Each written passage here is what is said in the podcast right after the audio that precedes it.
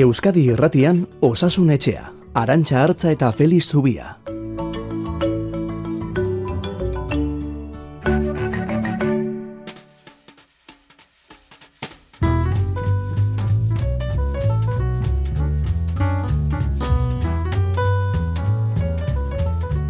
Kaixo, egunon, egunon denoi gande goiz, hotz honetan zer modu zaudete?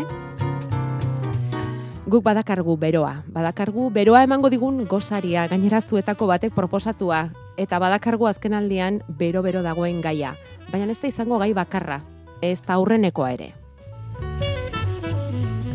Gerorako hirugarren doseri buruzko Felix Zubiaren iritzia.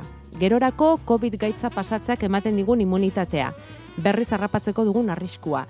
Gerorako omikronen aroaren ondoren etor litekeena eta neurrien lasaitza konbeniote den ala ez. Hori gerorako. Alor teknikoa, Igor Martínez de Lezearen eskutziko dugu gaur, Felix Zubiari eskatuko diogu adituaren aholkua eta esku eskura izango ditugu zuen kontsultak.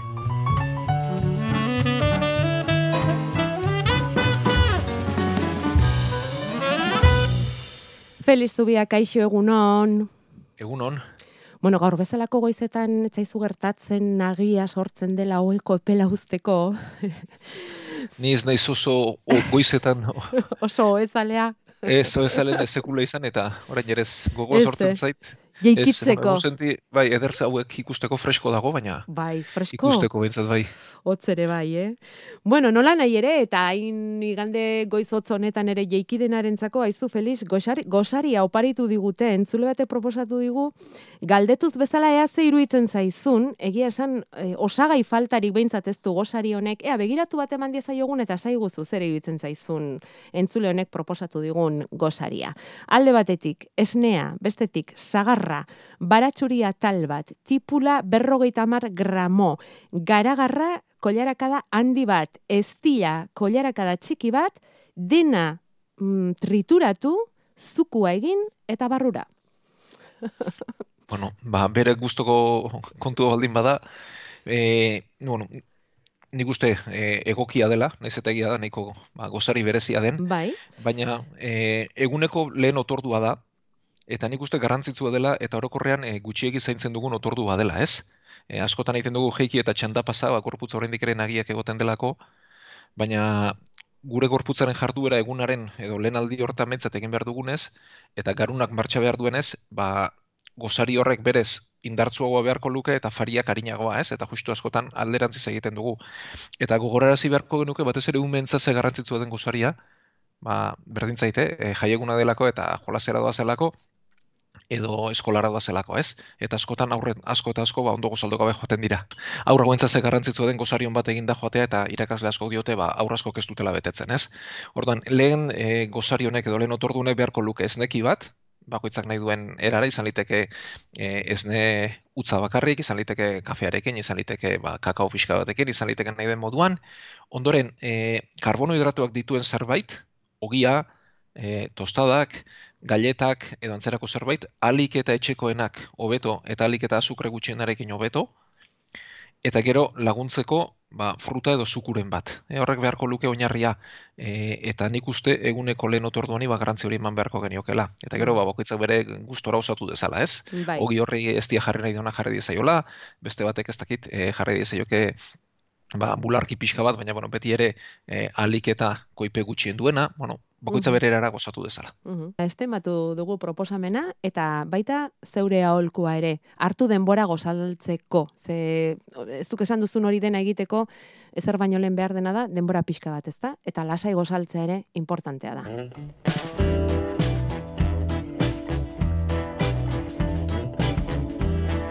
Osasun Etxea, igande goizetan Euskadi Irratian. Amarrak arte, bai- baita gaur ere, igandero bezalaxe.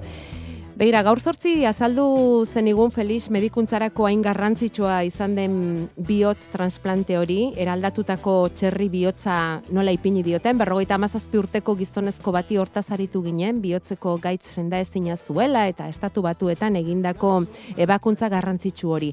Bueno, baste ba, honetan, estatu batuetan bertan genetikoki eraldatutako bi giltzurrun transplantatu dizkiote, baina garun eriotza zuen pertsona bati egindako ebakuntza izan da. Orain arte antzerako zerbait eginda baldin bazen ere, giltzurrun bakarra transplantatua zen, eta orain biak egin dizkiote. Birmingameko Alabama Unibertsitateko Medikuntza Fakultateko ikerlariek egin lan hori, eta naiz eta kasu honetan pazientea bizirik ateratzeko ez duen balioko, azalduko zen iguke, Felix, e, garun bai. eriotza duen bati transplantea egiteak ze garrantzi duen? Bueno, e, egoera azaldu beharko genuke ez, garun eriotza gertatzen denean, ba, garunak ez du funtzionatzen, e, berdin du, e, kalte handi bat jasoan du, eta badakigu bizitza garunean dagoela. E, garuna da bera e, mantentzen digun arnazketa, garuna da bihotza martxa mantentzen duena, eta garunak hormonak ditu. Eta hormonak jariatzen ditu bizitza jarraitu dezan. Orduan, garunak kaltea jasaten duenean eta kalte horrek aurrera egiten duenean eta garunak guztiz funtzionatzeari uzten dionean, horri garun eriotza esaten diogu, baina pertsona hori arnazgailu batekin baldin badugu, makina batekin jarria, ba, garunaren lan hori makinak egin dezake eta bihotza ere botiken bidez martxan mantendu dezakegu.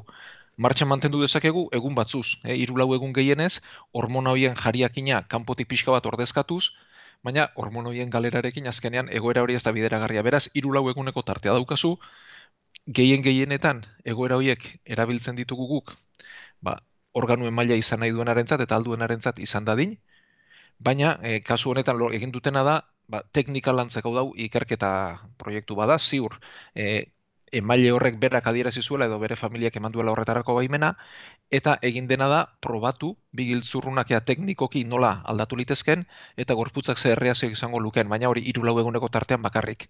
Bueno, ba, gaur sortzi ipatutako bideo horretan beste pauso bageiago da, eh? ba, animalietatik eratorritako eta eraldatutako ba, organuak nola lortu eta gero hauek nola jarri, nola probatu eta horregatik genion, eh? Epe ertainera hau iritsiko zeigula gure jardunera eta honek ba, medikuntza asko aldatuko digula. Biotza transplantatzea baino simpleagoa da, giltzurrunak transplantatzea?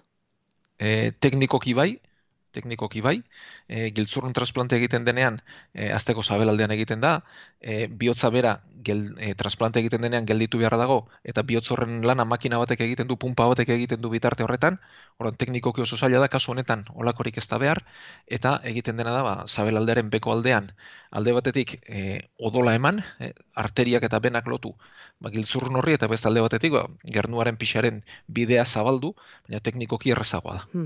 Eta hurren azerretor liteke bide honetatik? Ba, mm. gauza asko ziur, eta geroz eta gehiago entzungo dugu ziur, eta hor ikerketa talde asko daude lanean, e, gainera oso aurreratu dago alde batetik e, animalietatik eraldatutako organuak lortzea, gero beste alde batetik imunogutxiatzaile hobeak e, lortzea, eta nik uste horrelakoak geroz eta gehiago entzungo ditugula, eta ziur badagoela bestela organurik eh, lortu ezin duen pertsonaren bat horretarako prest, eta bueno, ba, beak bere buruarentzat onura txiki bat, eta batez ere ikerketarentzat ba, aukera bat ematen duen pertsona asko izango dela, eta ni ziur nago urrengo urteetan asko entzungo dugula kontu hori buruz.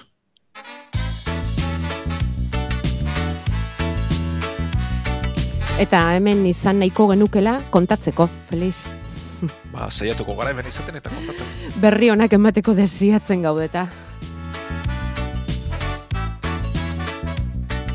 Eta berri onak aipatu ditugunez, entzule batek igorri digun mezua daukagu hemen, esan digu ba, etxe askotarako baliagarria izango delakoan euren etxean gertatu dena kontatu nahiko ligukela osasun etxean, eta aita gibeleko transplantea eginda, alabak covid harrapatu du eta bildur izugarria sartu zaie etxean, ba, gibel transplantatua duen pertsona batek eta imuno gutxi egitasuna edo, bueno, ezakit, e, talde zaurgarrien artean sartutako pertsona bat izango litzatekelako eta beldurra sartu zaie izugarria, ba, covid harrapatuko duela eta oso gaizki pasa dute eta baita harrapatu ere aitak. Baina, e, berak dioenez, ziru txartoak hartuta, eta ia-ia sintomarik izan gabe pasa dutela, esan digu, eta nahiko lukela lasaitasun hori ere transmititu, entzulen gana, osasun etxearen bidez, eta nahi baldin badugu behintzat, bere mezu honen berri emateko, eta nola ez ba. Garai honetan ezer behar baldin badugu hori da, ez da, lasaitasun pixka bat, eta horrelako baik, baikortasun pixka bat transmititza gure entzulen artean, eh, Felix? Bai, eta noski e, guk beti kasu txarren hitz egiten dugu, baina bestelakoak asko eta asko dira, gehiago dira, ez? Ba, e, zorionez, eta ba, bueno, ba, oso ondo egin dute, ez? Kasu honetan, irudosiek bai babes berezi ematen ziotela pertsona honi, eta irudosiak hartuta imuno gutxi egitezuna izan arren ere, gehien gehienek ondo pasako dute, baina egia da, zaindu beharreko talde badela, eta bueno, eskertzen diogu mezua. Bai, asko eskertu ere, eh? eta pentsatzen dugu, ba, beraien egoera antzerakoan daudenek ere gauza bera sentituko zutela.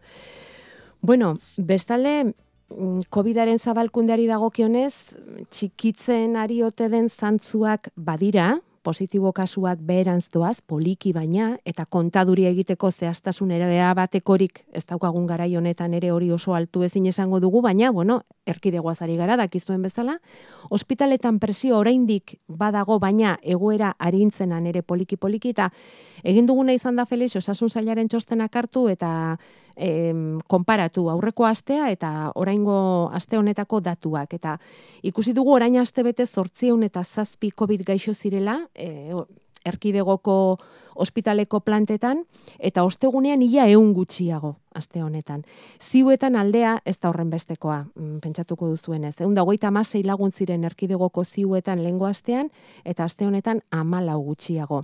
Nafarroan ere, positiboko purua euneko goita amarrera de, jeitsi dela, adirazi ziguten atzo, hori bai, datu zehatza da, eta gero aurreko astean ere aipatu genuen, ba, ja, elduleku bila nola gabiltzan, ba, ur ondakinetan virusaren presentzia neurtzen dutela, virusaren mm, zirkulazioa zenbatekoa den eta jakiteko, eta bilbo Bilboko urrondakinetan ikusi dute Galindoko arazkailuan egindako ikerketetan edo neurketetan abenduko zubiaren ondoren goia jo zuela eta orain berriz nabarmen jaitsi dela omikron virusaren presentzia ur ondakin hoietan.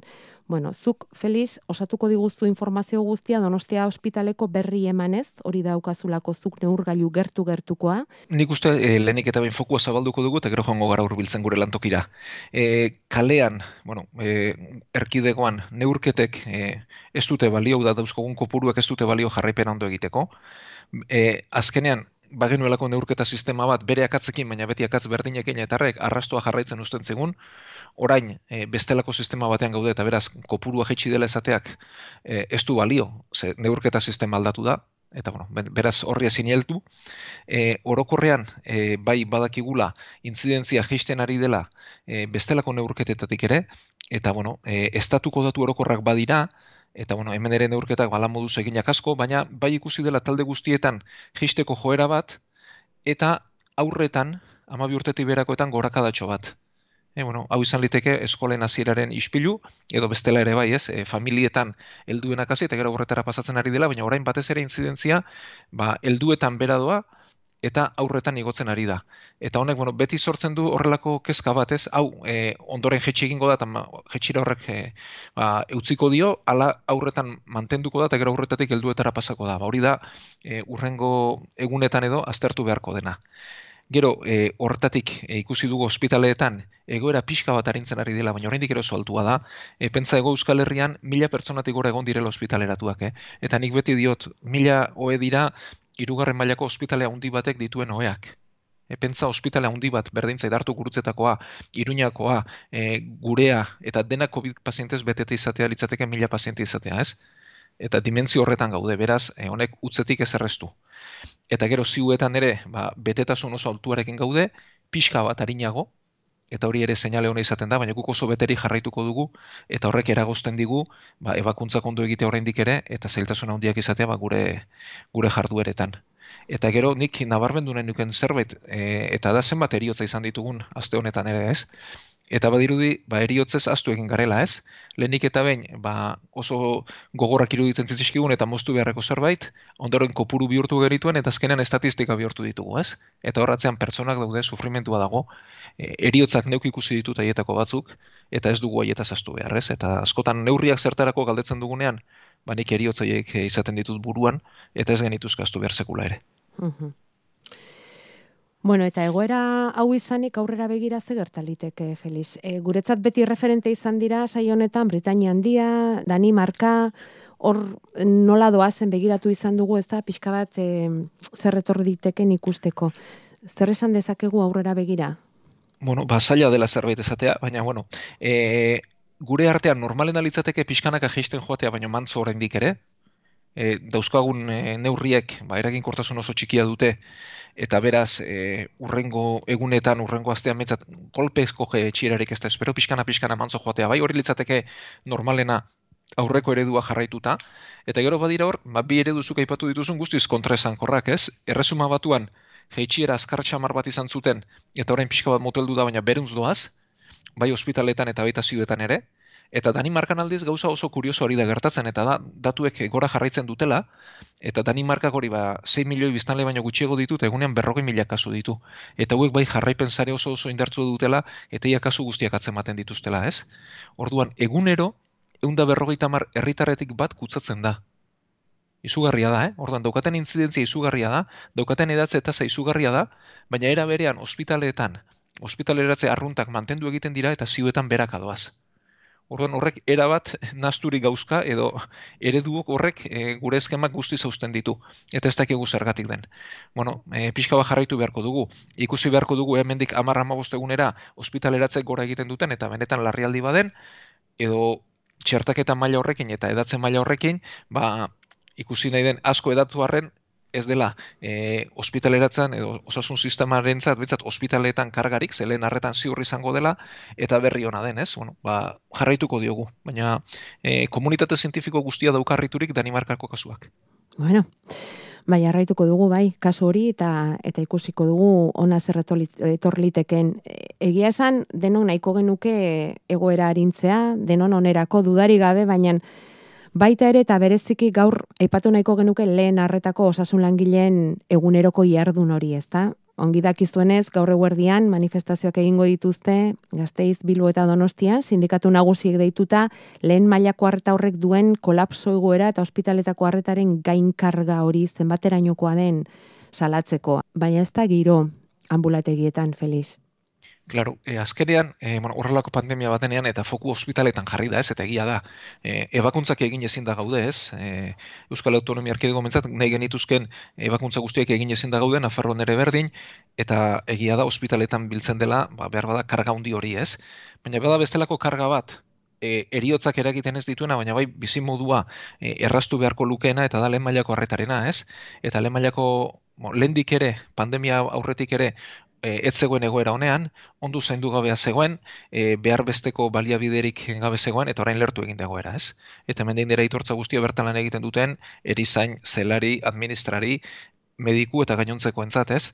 Eta honek adierazten diguna da, eta baita ospitaletan ere, ez? E, osasun publikoa mutur-muturreraino eramateak eta guztiz ez izateak, eta irizpide ekonomikoak bakarrik eh, jarraituta antolatzen denean, gero, e, okertze badenean eta estuasun badenean, ba, erantzuteko gaitasunik gabe dagoela ia, ez?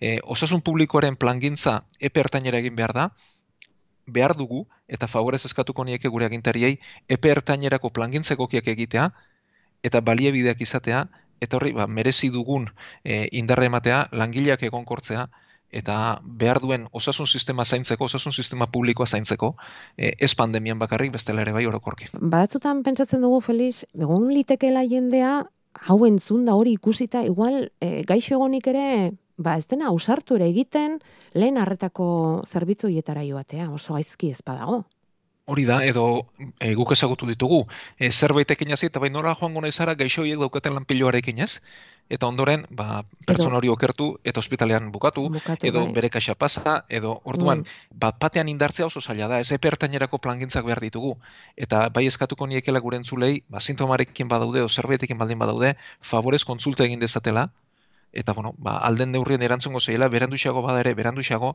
baina ez usteko osasun arazorik kontsultatu gabe, ba, izan litekelako azpian gaitzen bat, eta hori detektatu behar dela. Insistitzeko, ez? Behin eta berriz. Bueno. Ba esan dakoa, gaur eguerdian manifestazioak hiru burutan eta beste berriz atzo ikusi genuen Bilbon bizitza plataformak deituta egin zuten milaka lagun bildu zituen manifestazioa Covid ziurtagiriaren kontra kasu horretan askatasun aldarrikatuz, bereziki aurren txertaketaren kontra eta txertoa zertarako galdetuz ezpadu virusaren transmisioa eteten, ezta? Albistegian entzun izan ditugu manifestazioko aldarrietako batzuk eta WhatsAppa jaso dugu orantxe 688666000 gure zenbaki honetan Feliz, em, horrelakoak ikusita zer pentsatzen duzu, nagerraldi horiek zer pentsarazten dizuten galdezka? Uf, ba, gauza pila bat, eta hemen ezateko e, tarterik ere ez nuke izango, ba, unek luze joko lukelako, ez? Alde batetik, e, aipatu izan dugu zai honetan bertan ere, COVID pasaportearen eraginkortasuna transmisio eteteko, e, nik uste utzaren urrengoa dela edo ez duela horretarako balio, ez? E, sortzen du nolabiteko ziurtasun sentsazio faltzu bat ere, ba, txertatuak edo pasaporte bat ematea eta pentsatzea pertsona batek ez duela kutsatzen. Eta neurriak lasaitzekoa edo horrelakorik ez egitekoa. Eta beraz, e, niri COVID pasaporte etzaiteko keiru ditzen, nik uste beste neurri batzuk beharko liratekela transmisio eteteko orokorrak direnak. Nik uste bide hori erabiltzean baino, ba, obedela datuak ematea, konbentzitzea eta pertsona horiei ikustaraztea ze garrantzitsua den txertaketa, ez?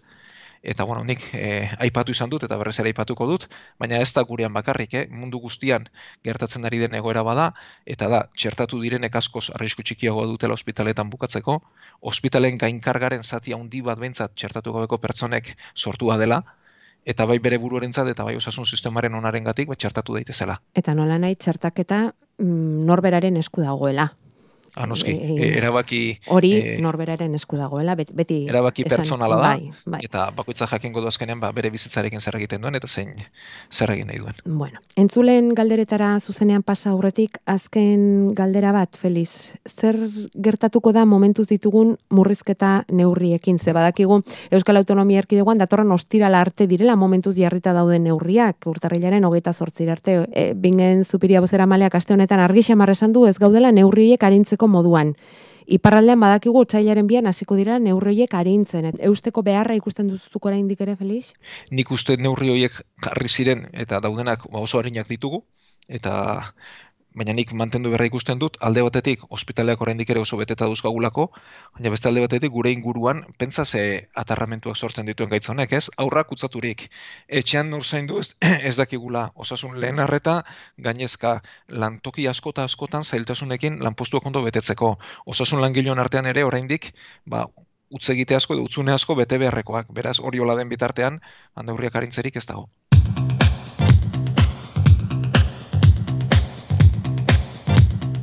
Bueno, eta um, orain bai, entzulen gandik jaso ditugun galderak, bizaku handitan banatu ditzakegu aste honetakoak. Alde batetik daukagu immunitatea, beste alde batetik irugarren dosia. Hasiko gara Mikel eta Arantzak bidali diguten galderatik. Beraiek txertuaren hiru dosiak hartuta daude, bikotea dira, eh? Eta une honetan bio gaude kutsatuak eta itxialdia egiten. Antigeno probak negatibo ematen digutenean, hasiko gara kalera irteten. Eta galdera da, teorian imuneak izango gara ezta? Baina zenbat denboran gutxi gora bera? Ba, oso galdera ona, erantzunik oraindik e, ziurreztak eguna. Bueno, e, pixka bat immunitateak lan, egiten duen aipatuko dugu minutu batean.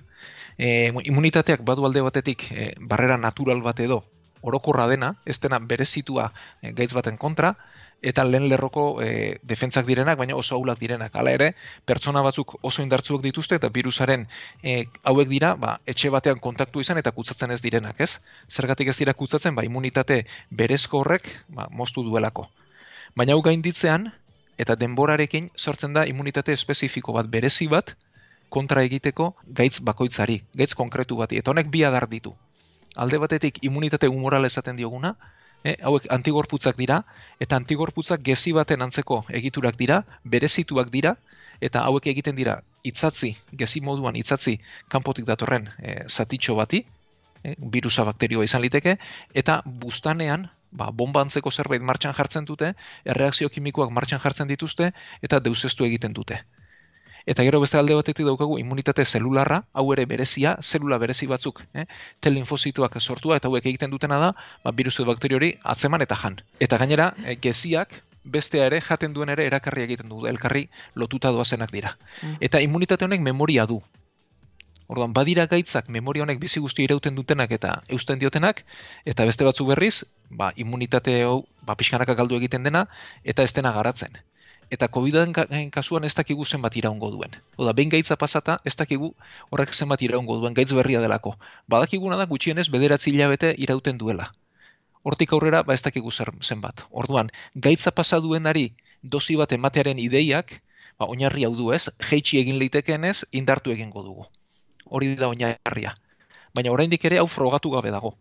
Eta egia da, behin gaitza pasa duenak bigarren pasa pasa dezakeela batez ere aldaera berriekin, hau da, e, lehenengoa alfa edo delta pasa genezaken, edo bueno, bujango zorburuko ura ere bai, eta ondoren omikron etorri. Omikronekin zer gertatzen da? Ba, garatuko zeigula lehenik eta behin, estarrian edo zugurrean, baina barrura ez dela pasako, ze behin barrura pasatzen denean, immunitate berezionek omikronen kontra ere lan egiten du eta deusezten du. Eta harinago pasako dugu gaitza. Orduan, katarro baten, buruti berako baten moduan pasako dugu, baina ez dugu neumoniari garatuko. Baina kutsa gaitezke. Baina kutsa bai, gaitezke. Bai. Kutsa gaitezke modu harinean, mhm. besteak ere kutsa ditzakegu, baina gure buruak ez du gaitz larria jasango. Zenbat denboran ba ez dakigu. Covidaren kontrako txertuaren hirugarren dosia. Aspaldiari dira galdezka entzuleak feliz, baina errefortzu horrekiko ez dakipanik nola esan, mesfidantza, geroz eta nabarmenagoa ote den errezelo hartzen ari gara. Ze, datuek ere alaxe diote, txerto hartzeko moduan dauden euneko berrogeita bostek hartu du erkidegoan txertu hori, Espainiar estatuko erkidegoen zerrendan Euskadikoa da bosgarren tokian dagoena eta Nafarroa pixka bat atzerago, zazpigarrenean, euneko berrogeita bik hartu du bigarren dozia.